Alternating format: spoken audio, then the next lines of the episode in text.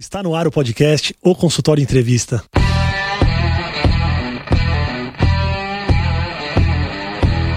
Bem-vindos, eu sou Daniel Kruglenski, médico, cirurgião do aparelho digestivo e vou entrevistar aqui especialistas em diversas áreas que vão nos ajudar a crescer na carreira, melhorar a conexão com os nossos pacientes e a se desenvolver na profissão.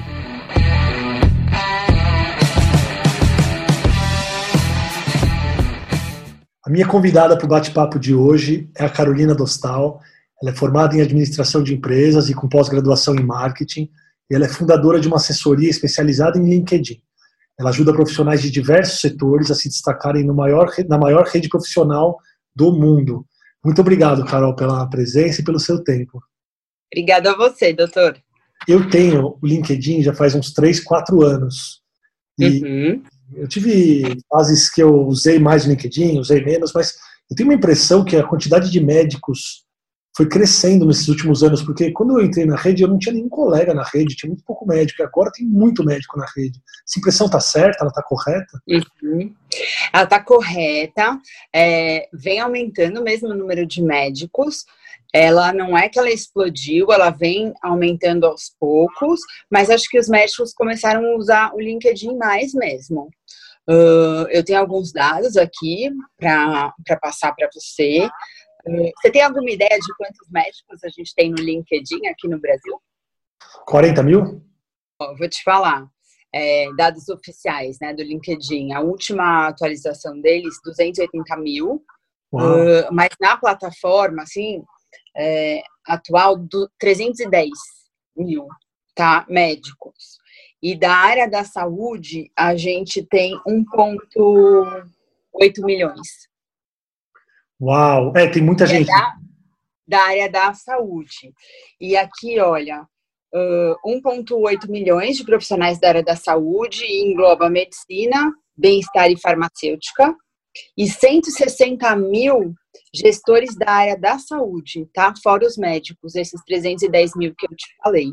Muita Agora, gente está no LinkedIn. A minha impressão inicial, e se me corrija se eu estiver errado, é que os médicos da indústria farmacêutica estavam no LinkedIn, mas os médicos de clínicas e de consultórios não estavam muito no LinkedIn. E ainda tem esse, tem esse viés ainda, não tem? De indústria farmacêutica?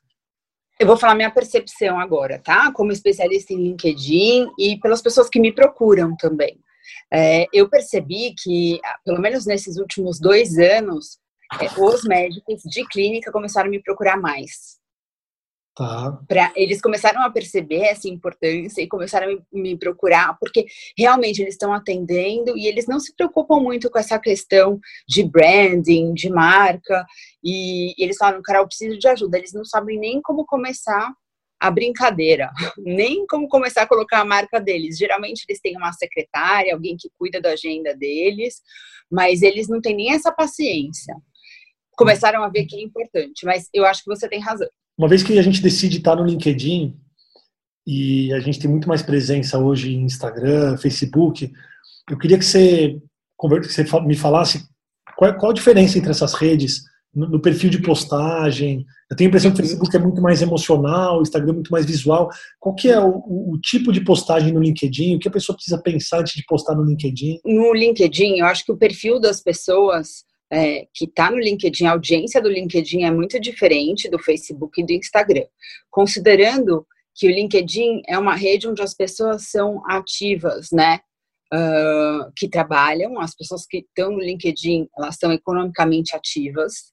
As ah. pessoas que estão no LinkedIn, elas encontram, é uma rede para elas buscarem informação. Então, ó, só para você ter uma ideia, tá? O LinkedIn é uma rede super confiável, os executivos C-level estão muito no LinkedIn, e o LinkedIn já está em primeiro lugar como fonte de atualização para essas pessoas. O LinkedIn está em primeiro lugar antes de CNN, antes de BBC, antes de Wall Street Journal para você ter uma ideia. Então, antes de olhar todas, consultar Bloomberg, tudo isso, esses levels estão indo no LinkedIn. Isso tem gráficos que comprovam, tá? Não sou eu que estou inventando.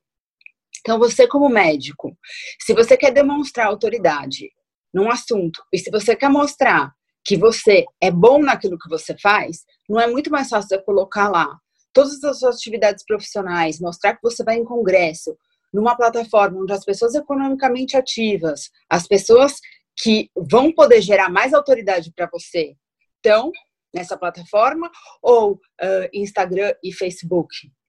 Onde tem criança, adolescente, porque de repente quem que vai influenciar? A mãe do adolescente que vai levar o adolescente, não o adolescente que vai escolher o médico. As pessoas buscam isso no LinkedIn? Eu acho que as pessoas não buscam isso, mas ela vai estar lá no meio. Então, para você ter uma ideia, vamos falar de assuntos. A gente está falando de Covid agora, né? Que está super em alta essa questão, porque a gente está vivendo isso.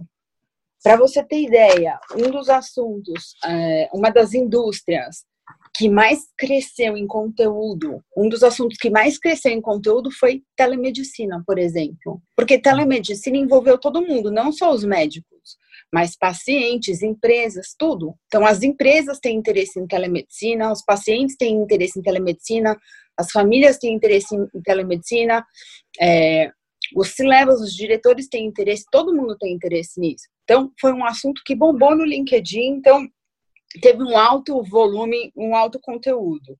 Então, a quinta indústria que mais falou em telemedicina foi a indústria hospitalar. Coronavírus. A quinta indústria foi hospitalar e healthcare. A primeira foi TI, a segunda foi a indústria financeira, terceira marketing, quarta foi as ONGs, foram as ONGs, e em quinto lugar, hospital e healthcare. Pouco até, né? Tá longe, né? Mas é uma, perto de todas as indústrias que a gente tem da lista das indústrias, está em quinto lugar. Sim. Ainda é bem relevante. É lá que as pessoas estão falando sobre isso. Então você precisa estar num lugar onde você tem voz e onde você tem mais credibilidade. De todas as redes sociais, o LinkedIn, todos os anos, ele ganha como a rede mais confiável. E aí, tendo, tendo em vista que esse é perfil assim, de mais credibilidade, um perfil um pouco mais sério, onde você não vai ficar postando foto é, do seu dia a dia na praia, sei lá, você vai postar coisas do trabalho. Mas uhum.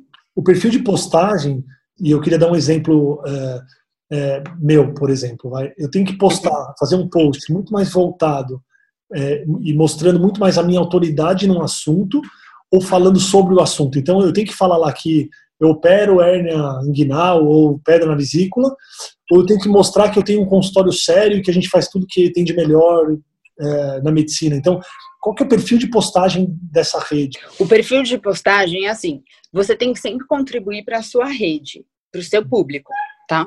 Então, você como médico, você tem que pensar quem é o seu público. É o seu paciente, são outros médicos. Se você é professor, por exemplo, de medicina, você está falando para estudantes de medicina, então, o primeiro ponto, quem é o seu público na rede? Você precisa ter isso bem claro, se é um mix de tudo isso. Então, o tipo de conteúdo que você vai postar, ele vai ser relevante, ele vai ajudar, ele vai contribuir para a sociedade, para aquele seu público? Primeira coisa, então você pode fazer um pouco de conteúdo de, de cada, cada uma dessas coisas, sem autopromoção. A gente é muito contra a autopromoção. Então a gente tem Uh, tem um cara que é o Guy Kawasaki, que ele fala assim da regra dos 80-20, né? Do 4-1.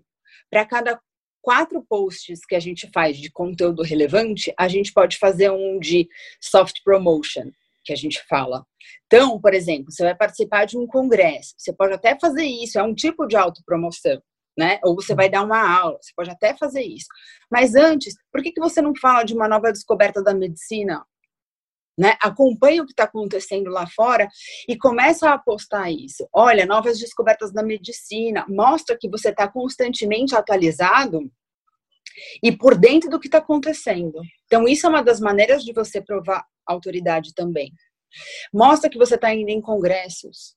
Mostra que você está preocupado. Então, por exemplo, mostrar a sua clínica, mostrar as coisas que você está fazendo e, óbvio, cuidando do sigilo, né?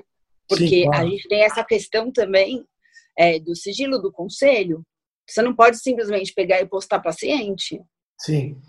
Essa é uma questão importante. Mas todos os todos os, os, os públicos, eles estão no LinkedIn? Tinha a impressão que o LinkedIn era uma rede só para arranjar emprego. É, não. Que você falou para mim, vê para quem você quer falar, mas eu, será que todos os públicos estão lá? Tem gente lá que está querendo se informar só e não se engajar ou fazer networking de emprego em si, de trabalho? 22% das pessoas que estão no LinkedIn estão procurando emprego. O LinkedIn tinha um estigma de rede social para emprego, mas Sim. ele não é uma rede social para emprego. Não é. Ele também é uma rede social para emprego. Mas LinkedIn, primeiro, é uma forma de você se manter atualizado. De tendências, de inovação, tudo isso. Em primeiro lugar. Depois, você pode sim ficar por dentro do que está acontecendo e se manter é, empregável. Ok. Mas não é só para isso. Tanto é que o LinkedIn ele tem quatro unidades de negócio, né? Uma que ajuda uh, a fazer publicidade, que é a área de marketing, uma que ajuda as empresas a recrutar com mais facilidade, uma que é o e-learning, que é a parte de LinkedIn Learning, que eles têm milhares de cursos, então você pode fazer trocentos cursos no LinkedIn, super atualização, né, como profissional, e eles têm a parte de sales, que eles têm uma ferramenta que chama Sales Navigator, que ajuda a área de vendas das empresas. Então, não é só uh, recrutamento. É um mundo, LinkedIn é um mundo. Imagina Big Data. Big Data é o LinkedIn. Uma pausa breve na entrevista para um recado muito importante. Se você curte o podcast, se você está gostando da entrevista, não deixa de seguir esse podcast. Então você vai clicar no botão seguir, seja no Spotify, seja no Apple Podcasts ou no SoundCloud. E você pode também compartilhar os episódios com seus amigos. Se você tiver dúvidas ou sugestões de convidados, pode mandar no Instagram, arroba o consultório evento, e eu vou me esforçar ao máximo para trazer sempre gente de muita qualidade para nossas entrevistas. Agora vamos voltar para nossa conversa. O Twitter também faz um pouco disso, né? Mantém a gente informado diretamente da fonte. Então, no LinkedIn eu sigo algumas pessoas que a pessoa posta, eu preciso ler o que ela postou, que são pessoas super influenciadoras e que uhum. ditam tendências, tá? O Twitter também tem um pouco disso. Mas eu é... adoro o Twitter. Eu gosto muito do Twitter. É que eu acho o Twitter um pouco mais limitado. Sim. E de ferramental. Sim, o LinkedIn é muito rico. É, ele é muito. Ele, eu, é... ele é muito rico, mas eu adoro o Twitter. Eu adoro o Twitter. Inclusive, eu uso o Twitter para pegar conteúdo também para levar para o LinkedIn. Para abertura do meu. Acho que foi do segundo evento do consultório, que é um evento que eu faço é, para a área, área da saúde e tal eu fui muito no LinkedIn para pegar para falar sobre inovações na medicina, muito, muito, porque é é, muito recorrente, é muito legal lá ver as inovações e o negócio surgindo aí na, é, na, na tela do seu computador, é muito legal. Carol, para quem para quem decidiu fazer o perfil agora do LinkedIn, ou mesmo para quem já tem um LinkedIn é, ativo, qual é a frequência de postagem? Assim, o que, que é legal para porque você ter uma rede e deixá-la morta é, é melhor não ter a rede, né? Uhum. Uma vez que você tem a rede, qual a frequência de postagens que você acha interessante a pessoa fazer no LinkedIn? Uhum. Bom, aí tem algum, alguém, algum, tem alguns macetes também, né? Eu acho assim, é sempre bom você ter o perfil para ninguém roubar, né, o seu a sua URL, então você ter seu nome, seu sobrenome lá, garantir a sua página, é importante essa presença digital para ninguém pegar também, Sim. né, a página. Então, colocar. Frequência. Bom, pelo menos uma vez por semana eu recomendo. Tá. É, eu acho que os médicos são extremamente ocupados e eu entendo isso, mas eu acho importante até como meio de atualização, sabe? Eles precisam saber o que está acontecendo. Então, usar uh, o LinkedIn como meio de atualização, até fora do país, para saber o que está acontecendo. Olha só, medicina emergencial subiu no gráfico absurdamente. Ciência médica foi outro tema que subiu muito.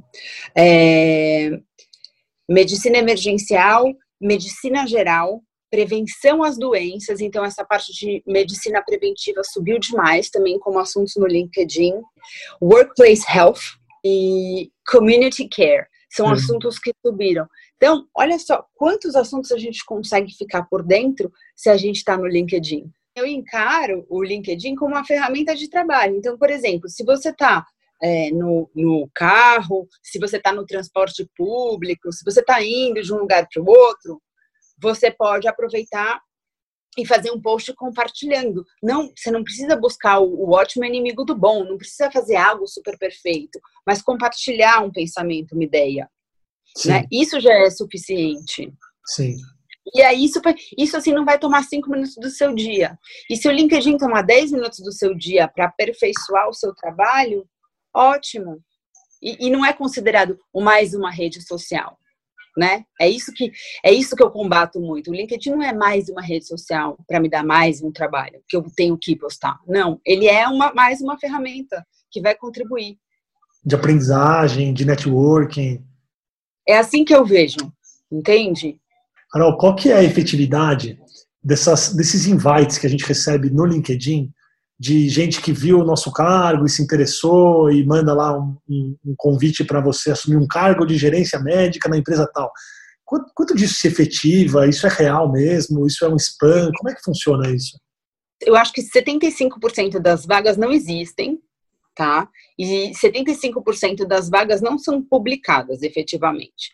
Dessas vagas que a gente vê, 25% elas existem mesmo, tem a indústria é, publica, é, a gente viu que agora é, hospitais aumentaram mesmo as vagas. O LinkedIn ele abriu, inclusive gratuitamente, tem uma ferramenta que chama Recruiter, que as empresas utilizam para é, ajudar a agilizar o recrutamento e seleção dos profissionais. Então, isso aumentou, eu acho que nessa área de medicina, com certeza. Então, são verdadeiras as vagas. Mas o fato é, é muito mais fácil você preencher o seu perfil com tudo aquilo que você tem de bom, de skills, de habilidades, e o recrutador te encontrar. Então, se você preenche com as palavras-chave, com tudo que você tem, o recrutador ele usa os filtros de busca avançados, ele dá um enter e ele te encontra. É muito mais fácil ele te encontrar do que você se aplicar para uma vaga e ser encontrado. Entendi. Então, eu acredito mais nisso do que você se aplicar para uma vaga.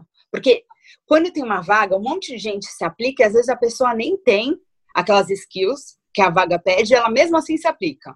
Entendi. Na esperança. Então, às vezes, polui muito aquela, aquela vaga. Então, eu acredito mais nisso. Quais são os pontos-chave que a pessoa tem que prestar atenção na hora de preencher um perfil no LinkedIn? Antes de sair preenchendo, tem que fazer aquele exercício de entender assim aquilo que você quer. Isso é mais importante. Então, antes de sair preenchendo a ferramenta, entenda aquilo que você quer, pensa no seu público-alvo, então com quem você quer falar, quem é a sua audiência, então para quem está procurando emprego, por exemplo. Pensa as empresas que você gostaria de trabalhar. Porque essas empresas, se você faz interação com elas, inclusive no LinkedIn, você pode entrar na página de cada uma dessas empresas, ir na área de vagas e ligar a chave dessas empresas para saber alerta de vagas. Toda vez que essas empresas é, postarem uma vaga, você tem, recebe um alerta e você começa a ter interação com essas empresas, tá? O, o recruiter, o recrutador dessas empresas, ele consegue ver é, a interação que você tem com elas, uhum. tá? Isso é muito importante. Por isso que a gente fala tem que ter segmentação, você tem que saber o que você quer. Depois, é, que você sabe o seu público-alvo, você sabe aquilo que você quer passar, entenda quais são as suas palavras-chave.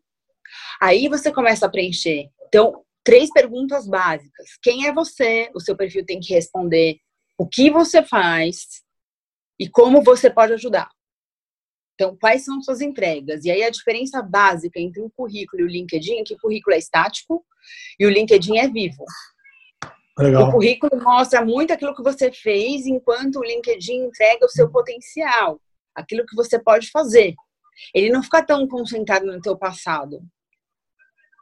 A pessoa lê o LinkedIn, ela fala, putz, essa pessoa ela é boa, ela é boa de comunicação, ela é boa de networking, ela é educada, porque ele consegue ver seu post, ele consegue te analisar de uma forma que ele não analisa só suas hard skills, então, o seu, seu comportamento técnico, tudo aquilo que você aprendeu na faculdade, mas ele consegue ver suas soft skills, que está super em alta, né? Agora, né? Toda a sua parte comportamental, como você é e, e tal. Então, é bem isso. Essas três perguntas: quem é você, o que você faz e como você pode ajudar. Tenha em mente seu público-alvo. E aí, lógico, a foto é essencial. As pessoas pecam muito na foto. É, é que eu acho assim meio clichê falar de foto, título. Eu acho que é muito importante esse conceito, né? De o que você realmente quer e pensar para escrever. Quando você pensa, fica mais fácil. Então, assim, o título do LinkedIn não necessariamente é o cargo, né? Cargo, a gente tem lá é, experiência profissional que a gente pode preencher. Então, meu cargo é diretor, meu cargo é gerente, meu cargo é contador, analista, tudo isso. Embaixo da nossa foto, a gente pode colocar nossa área, nossa especialidade, Então, e algumas palavras-chave, porque o algoritmo do LinkedIn, a primeira coisa que ele, que ele faz na busca é buscar o título. Então, é lá que a gente consegue usar bastante informação. Quem quiser te procurar para uma assessoria ou para tirar dúvidas, onde te encontra? Você está em qual rede? Como que pode? Adivinha em que rede? Olha só, eu estou no LinkedIn como Carolina Dostal e amanhã eu estou lançando meu canal do YouTube. Me convenceram, finalmente me convenceram. É, a minha estreia amanhã no canal do YouTube vai ser sobre o LinkedIn Stories, que muita gente estranhou, porque como o LinkedIn vai fazer Stories. E aí eu fui treinada, inclusive pelo LinkedIn, para fazer a conscientização do uso do LinkedIn para a marca empregadora. Como as empresas vão usar o LinkedIn Stories. Então, conto um pouquinho na estreia do meu canal amanhã. Também Carolina Dostal. Tudo Carolina Dostal. Carol, obrigado, viu? Obrigado pelo seu tempo, pelas informações. Muito obrigado. Muito obrigada, doutor, que salvou a minha vida. Imagina. Obrigado, obrigado mesmo. Valeu. Obrigada. Obrigado por você que está ouvindo o podcast. Se você gostou, compartilha, curte com os amigos. Se você tiver alguma dúvida, pode mandar no arroba ou consultório evento no Instagram e eu espero você no próximo episódio. Um grande abraço.